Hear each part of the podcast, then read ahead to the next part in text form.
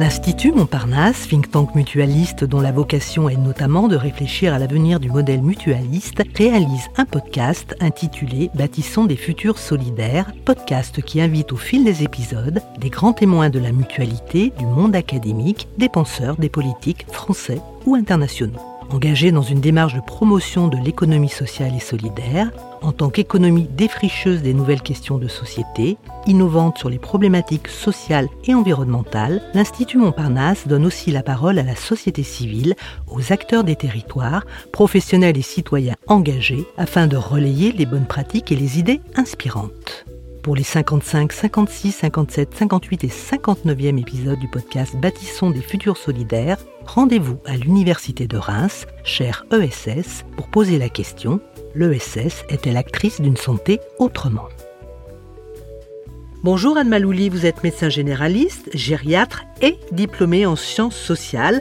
En 2015, comment vous est venue l'idée de créer Altemis alors, j'ajouterais à la présentation que je suis aussi entrepreneur social et euh, en fait, j'ai décidé euh, de, créer une entreprise sociale et solidaire euh, parce que j'avais constaté dans ma pratique médicale un besoin non couvert sur l'accompagnement des, des, aidants. en fait, je constatais souvent euh, qu'il y avait des aidants qui étaient en difficulté. Alors je l'ai constaté à la fois quand j'étais en, pratique libérale en tant que médecin généraliste et puis après en tant que médecin coordonnateur en EHPAD. Et je me suis dit c'est quand même très dommage de ne pas pouvoir accompagner euh, ces aidants parce qu'en fait ça impacte aussi la prise en charge des, proches accompagnés. Et donc l'idée initiale que, qui, m'était venue en tête c'était de créer un, lieu physique pour euh, accueillir à la fois les aidants et les personnes qui étaient accompagnées parce que souvent quand on propose des choses aux la question derrière, c'est bah, qu'est-ce que je fais de mon proche quand euh, je vais sur un lieu physique? Et donc, euh, c'est de là qu'est venu le, nom en fait de l'entreprise, puisque les aidants, souvent, ils se reconnaissent pas dans ce terme-là d'aidant. Et euh, j'avais trouvé qu'en langage des fleurs, l'anthémis, qui est le nom scientifique de la camomille, ça signifie énergie dans l'aversité et attachement profond. Je me suis dit, mais ça symbolise complètement les aidants, donc je voulais créer une halte pour les anthémis. Donc voilà, c'était l'idée initiale de, proposer ce, ce, lieu d'accueil euh, pour le binôme aidant-aidé. Et puis c'était quand même assez compliqué, donc en 2017, euh, j'ai pivoté pour arriver à la forme actuelle d'Altemis. Très bien, merci infiniment pour cette première présentation. Alors, je reviens sur le fait que vous soyez diplômé en sciences sociales. Comment ce diplôme est-il venu, je dirais, interagir ou agir en tout cas avec votre pratique de médecin généraliste, gériatre aussi, hein, je le reprécise, que vous soyez en médecine libérale ou en EHPAD? J'ai eu l'opportunité de faire un master 2 en sciences sociales quand j'étais chef de clinique de médecine générale et c'est comme si tout à coup on m'avait retiré des œillères parce que euh, dans nos études médicales on est très focalisé justement sur le côté médical pur. Alors on a un petit peu de formation en sciences sociales mais c'est quand même euh, j'ai envie de dire, euh, du saupoudrage.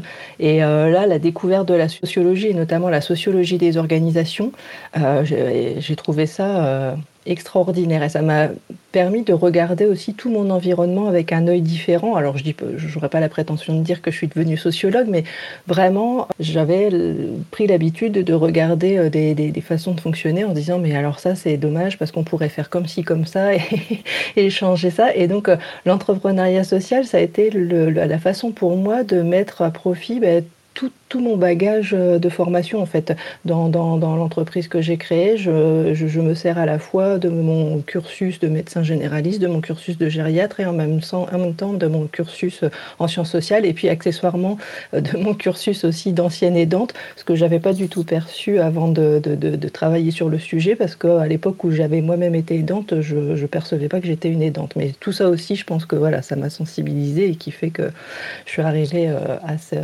à ce projet. J'aimerais savoir comment vous avez monté ce projet, quelles aides ou soutiens êtes-vous allé chercher, et puis sur quel modèle financier euh, vous fonctionnez? Alors au départ, euh, j'avoue que j'étais, enfin c'était vraiment euh, une idée euh, très très personnelle. J'avais vraiment aussi très clair en moi l'idée que ça devait s'inscrire forcément dans l'économie sociale et solidaire. Mais comme j'étais toute seule justement et que je n'y connaissais rien, j'ai d'abord décidé qu'il fallait me former. Donc j'ai cherché à me former et à me faire accompagner. je me suis formée à l'ESSEC. j'ai suivi une formation courte qui était proposée par Vivienne de Beaufort et qui s'appelait Entreprendre au féminin. Je suis pas sûre qu'elle existe encore actuellement. Et parallèlement, j'avais trouvé un, ancien, un ancien expert comptable à la retraite qui trouvait que le projet était chouette, qui était lui-même ancien aidant. Donc, enfin non, non, il était encore aidant à cette époque-là, il était aidant. Donc bah, ça lui parlait et donc il m'aidait sur toute la partie, on va dire, création du business plan. Puis en 2016, à l'issue de la formation à l'ESSEC, j'ai eu la chance d'être incubée chez Entropia dans un programme qui s'appelait le programme Shake Up où on était encore sur secouer les idées. Et donc voilà, ça m'a permis de mettre un premier pied dans l'entrepreneuriat et d'acquérir, on va dire, un, un vocabulaire euh, sur entrepreneurial. En 2017, je me suis rendu compte que, enfin voilà, j'avais vu quand même vraiment très gros. C'était compliqué de trouver des partenaires financiers. Alors pour plein de raisons, hein, parce que déjà, en 2016, euh, 2017, c'était encore un peu jeune sur le sujet. On parlait pas encore beaucoup des aidants. En plus, personne ne me connaissait. Enfin, j'étais pas un médecin célèbre. Je proposais quelque chose qui rentrait pas dans les cases. J'utilisais pas forcément le bon vocabulaire parce que je parlais de lieu d'accueil multiservice, alors que maintenant, je me dis, j'aurais mieux fait de dire tiers lieu, mais à l'époque, ça ne me venait pas en tête. Et puis, en plus, je voulais pas du statut associatif. Je veux... et, et ça, c'était compliqué en 2016. Enfin, voilà, ESS, c'était encore très associés à associations. Donc pour toutes ces raisons-là, enfin voilà, je pense que ça a été compliqué pour moi de trouver des partenaires. Et donc en 2017, j'ai décidé de, pivoter. Et au même moment, j'ai été accompagnée par euh, Ticket for Change. J'ai fait le, tour euh, Ticket for Change 2017 et c'est là que vraiment on s'est mis en forme la forme actuelle d'Altemis. De, donc Altemis, en fait, c'est une entreprise de service qui propose des outils aux aidants et à ceux qui les accompagnent. Et l'idée, c'est de former, d'informer et de conseiller. Et j'ai décidé pour euh, créer euh, Altemis de, développer cette euh, entreprise au sein d'une coopérative d'activité et d'emploi. Donc pour les gens qui connaissent pas les coopératives d'activité et d'emploi, c'est un peu comme une structure de portage salarial, mais en même temps avec un accompagnement qui fait qu'on est un peu comme dans une couveuse. Et moi, c'était vraiment ce que je cherchais, puisque comme c'était quand même pas mon métier de base, euh, que je restais fondamentalement médecin, j'avais besoin de me dire, euh, bon voilà, si j'ai des questions, je peux tout de suite les poser à quelqu'un et puis de me sentir dans un environnement euh, bienveillant avec d'autres entrepreneurs. Donc c'est la forme que j'ai gardée depuis. Peut-on faire un petit focus ou donner une définition de ce que sont les aidants et de ce que vous leur proposez?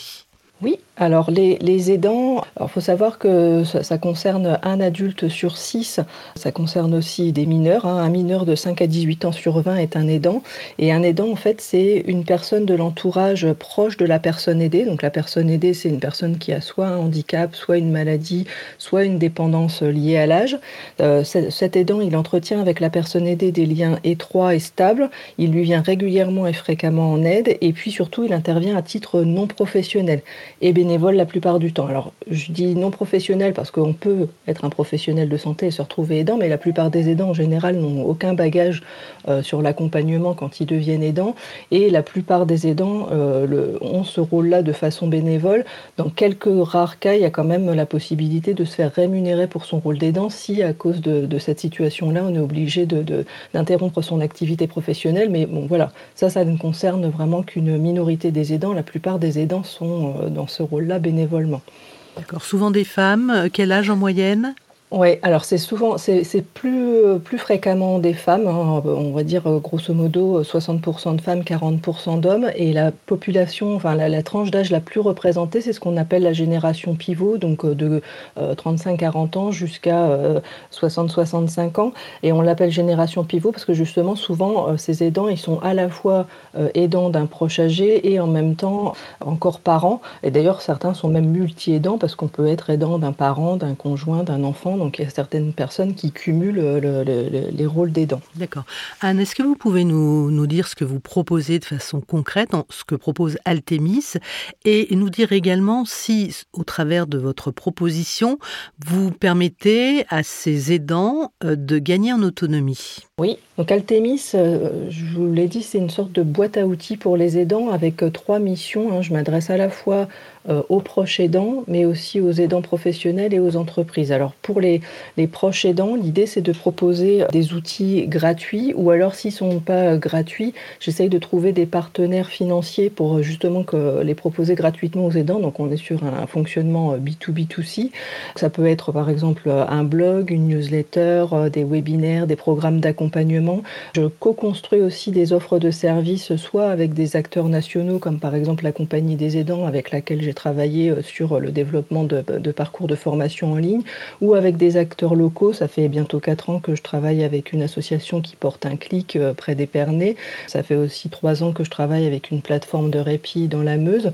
Donc ça, c'est vraiment les, les, outils pour les proches aidants. La deuxième mission, c'est de sensibiliser et de former ce que j'appelle les aidants professionnels. Donc, c'est les professionnels de santé, les professionnels du soin, du domicile, les travailleurs sociaux. Donc là, on est plutôt sur euh, un modèle euh, organisme de formation. Et puis, la, dernière mission, c'est de s'adresser aux entreprises qui euh, ont envie d'adresser ce, cette thématique-là des aidants salariés dans leur démarche RSE. Et sur cette partie-là euh, de, de, des missions, je, je me suis associée avec une juriste en droit social qui est dans la même coopérative que moi. Et on a co-construit toute une offre à destination des entreprises qui va euh, de la sensibilisation euh, jusqu'à la formation et au conseil aux entreprises. Donc on est bien d'accord, Anne, que vous êtes dans une action permanente d'éducation adressée aux aidants ou aux professionnels ou aux entreprises. Puis euh, l'idée, c'est aussi de, permettre aux, aidants de gagner en autonomie. Alors, à la fois les, particuliers, puisque l'idée, c'est de leur faire acquérir des savoirs, des savoir-être et des savoir-faire qui sont nécessaires pour pouvoir accompagner euh, sans s'épuiser. Parce qu'encore une fois, je vous disais, enfin, c'est pas naturel de devenir aidant, c'est un rôle euh, qui s'apprend.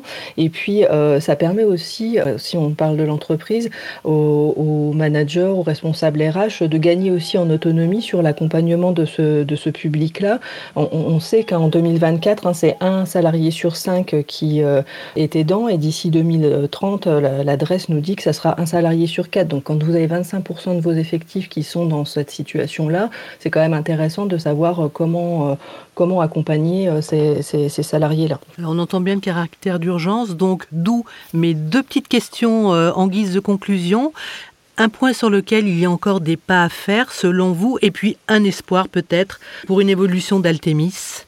Alors, euh, c'est sûr qu'il y a une urgence puisqu'on est dans une révolution, on vit une révolution démographique et euh, on sait que la population vieillit. Donc, je suis pas en train de vous dire que tous les, les vieux deviennent dépendants, mais quand même sur la population de, personnes âgées, il y aura de plus en plus de personnes dépendantes. Donc, euh, le nombre d'aidants va, va, encore augmenter dans les années à venir. Et l'espoir que j'ai, c'est que cette connaissance du mot aidant, elle progresse parce que pour l'instant, même si on voit qu'elle progresse, il y a encore beaucoup d'aidants qui ne se perçoivent pas comme alors soit parce qu'ils pensent que c'est normal, parce que c'est mon enfant, c'est mon conjoint, c'est mon parent, soit parce qu'ils minimisent leur rôle en se disant oui mais alors moi ce que je fais par rapport à d'autres c'est quand même pas grand chose, ou alors soit parce qu'ils sont pas les dents principales. Et euh, je, donne souvent l'exemple des petits enfants parce que je rencontre soit en entreprise, soit euh, dans les, dans les universités, des petits enfants qui me disent ah là là ce que vous proposez ça pourrait vraiment servir à mes parents qui accompagnent mes grands-parents.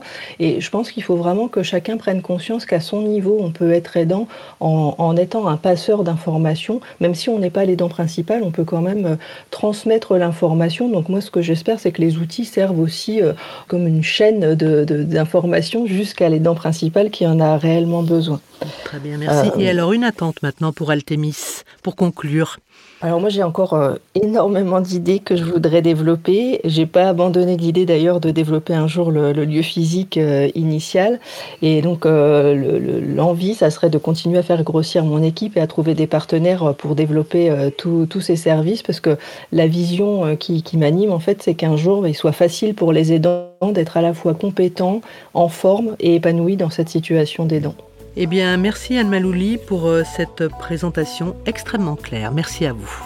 Merci infiniment à l'Université de Reims, cher ESS, d'avoir ouvert ses portes à l'Institut Montparnasse. Nous espérons que ce podcast vous a donné de nouvelles clés pour mieux comprendre et imaginer le fonctionnement et les atouts des organisations relevant de l'ESS. Ce podcast est à écouter et réécouter sur le site de l'Institut Montparnasse, sur celui de Podcasters Media, ainsi que sur toutes les plateformes.